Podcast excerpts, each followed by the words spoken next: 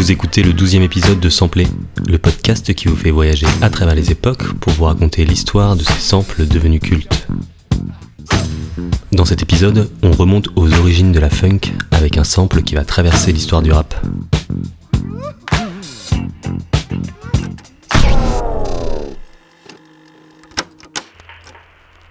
L'histoire de notre sample commence en 1976.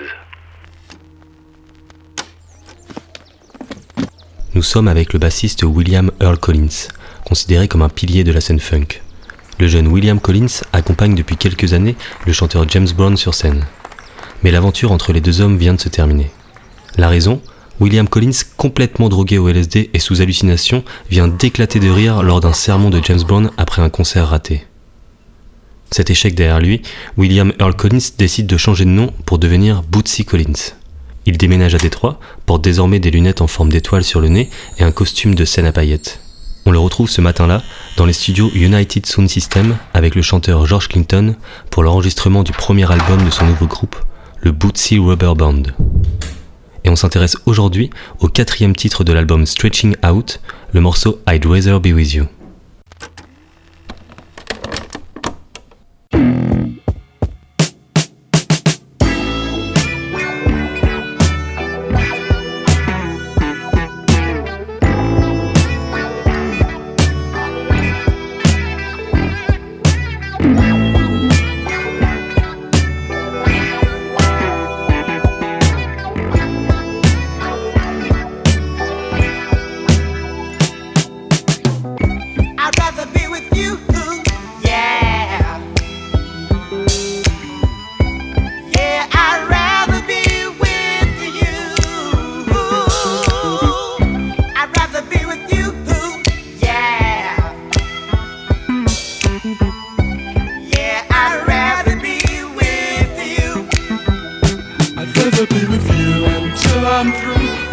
yes I do. I'd rather be with you until that day will fly away. I just love that smiling face in the early sun. If I can't have you to myself, then life's no fun. I'd rather be with you.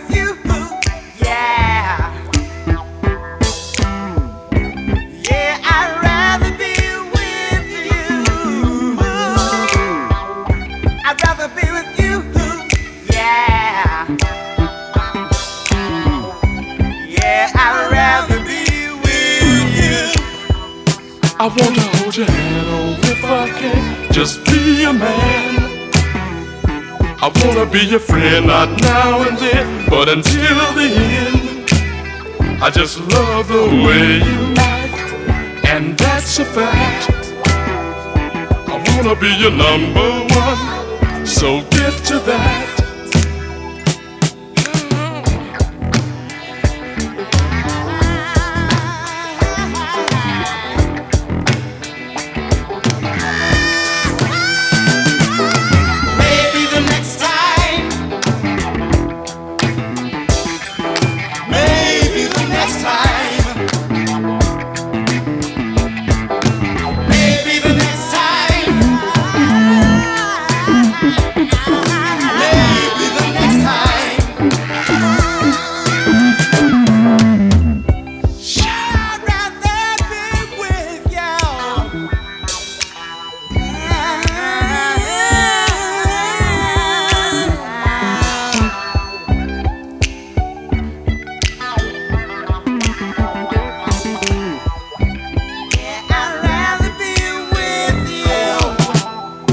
never be with you until I'm through.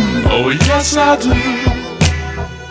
I'd rather be with you until that day We'll fly away. I just love that smiling face in the early sun. If I can't have you to myself, then life's no fun.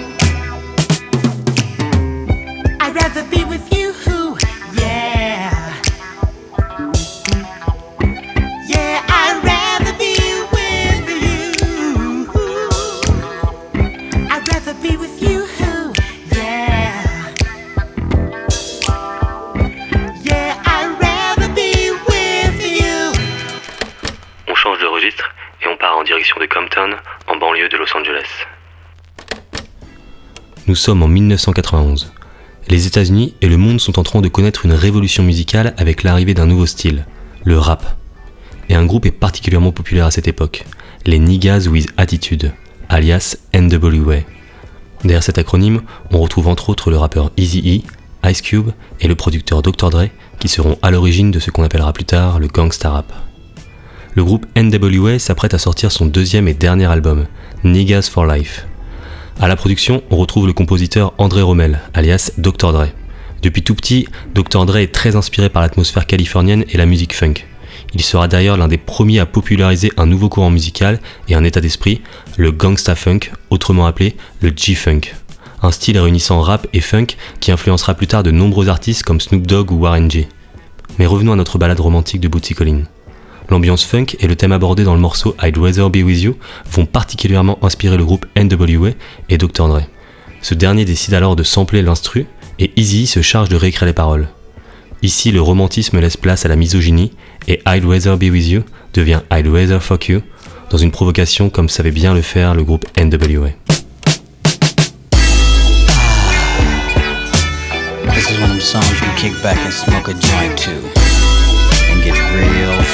out.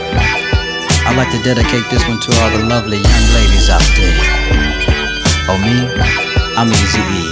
Alias a whole taming motherfucker. And I want all you ladies to know something.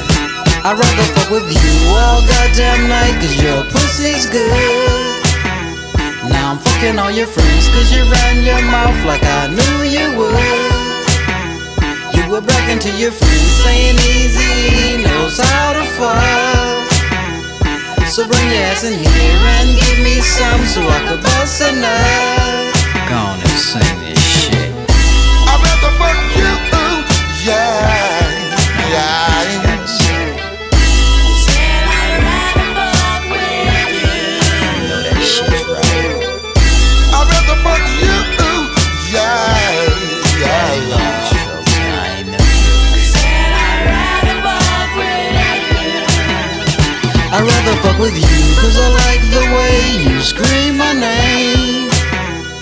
I know you like this dick, cause you enjoy the pleasure and pain. Now I'm riding on this pussy here, and I'm not gonna stop. I'm not gonna stop, bitch. We can do it doggy style, or you can get on top. Sing this motherfucker. I'd rather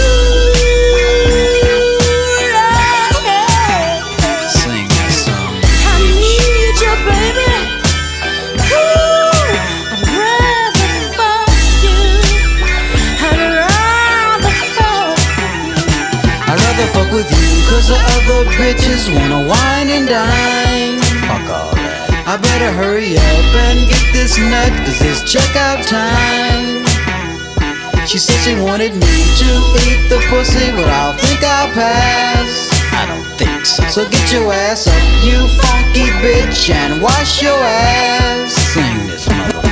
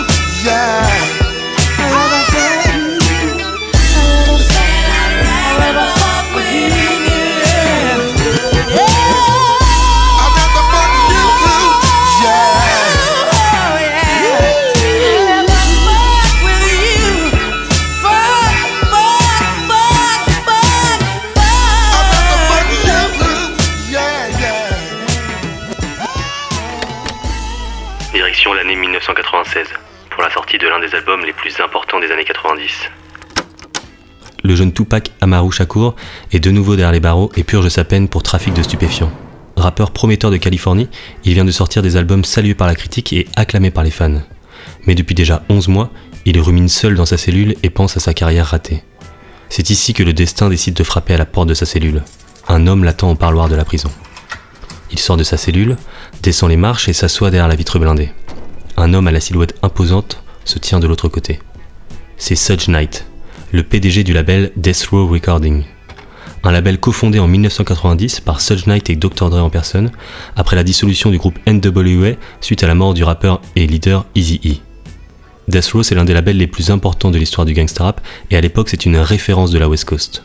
Sudge Knight est venu ce matin-là car il a un deal à proposer au jeune rappeur Tupac. Il paye sa caution de 1,4 million de dollars, mais en échange, Tupac doit accepter d'enregistrer trois albums sur le label. Shakur accepte et dès sa sortie de prison, il retourne immédiatement en studio. Tupac enregistre des dizaines de morceaux et peu de temps après, le 13 février 1996, il sort son quatrième album, All Eyes on Me. Un album qui va influencer le hip-hop jusqu'à aujourd'hui et qui restera comme le premier double album de l'histoire du rap. Et ici, on va s'intéresser à un track en particulier sur ce classique, le morceau Rather Be Your Nigga, dans lequel Tupac raconte sa thug life et affirme que chaque femme a besoin d'un gangster dans sa vie.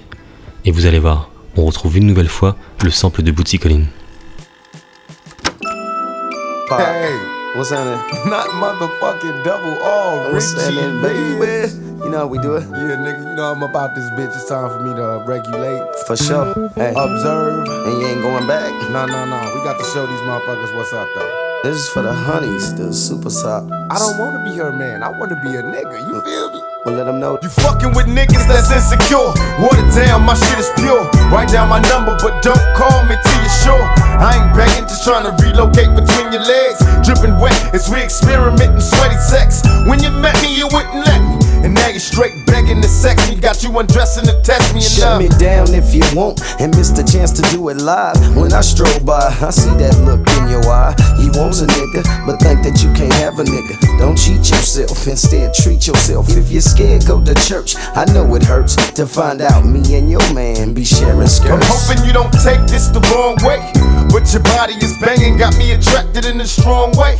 After a long day of trying to make my songs back, making love all day again against the wall in the hallway.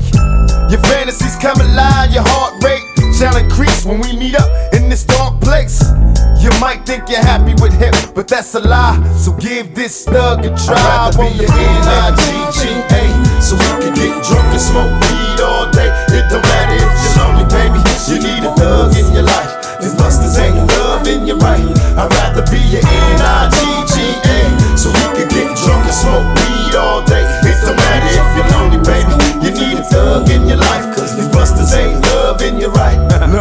You were sprung from the introductions. My conversation's full of game, yet let's with seduction. I see you blushing like you want something. Come get a taste of America's most wanted, and let's get into some touching. Erotic fucking, up and down with no interruptions. Have no intentions of busting until you learn your lesson. Now many questions are often asked. A drop top, 500 Benz and plenty cash to help a nigga get the ass. Out with to get your lobster and crab, cause all I got is conversation and a gang of stab, and I'ma listen when it hurts. I'm I hang out but never say. Smoke blunts, believe them stunts up to Super Day. I be your nigga as long as we can understand that I's the nigga and spoke coke can be the man. He whining and dying, but me and you we whine and grind. And when I'm on the field, keep him on the sideline.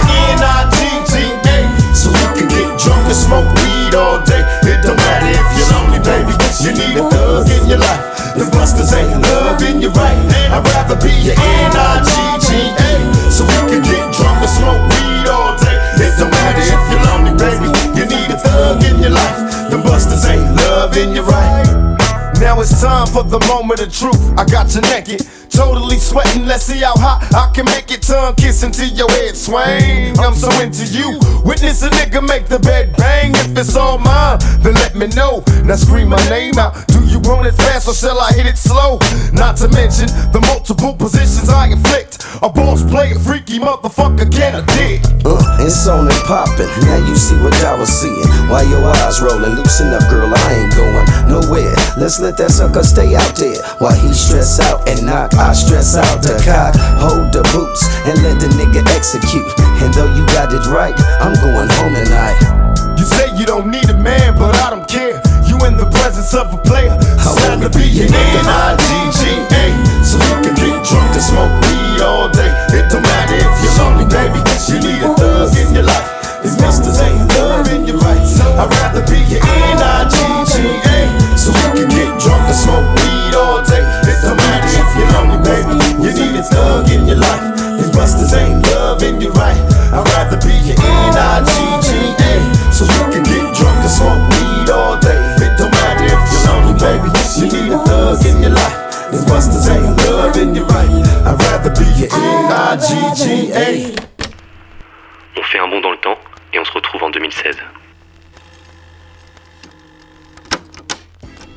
Plusieurs années après sa sortie, la ballade funk de Bootsy Collins continue d'inspirer de nombreux artistes.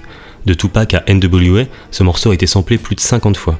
Et si vous avez peut-être déjà entendu cette mélodie, c'est parce qu'elle va inspirer 20 ans plus tard le rappeur, acteur, réalisateur, chanteur et musicien Donald Glover, alias Childish Gambino.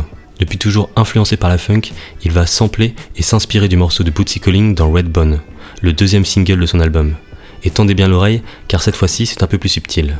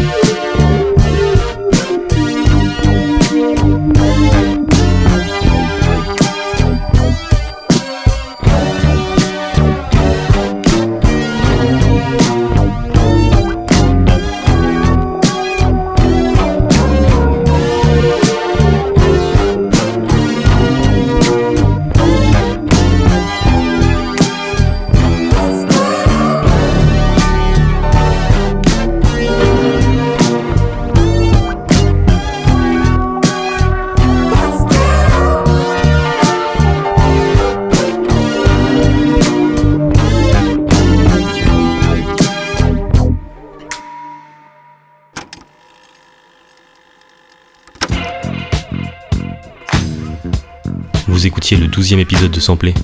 On se retrouve la semaine prochaine avec un autre sample et d'autres morceaux cultes.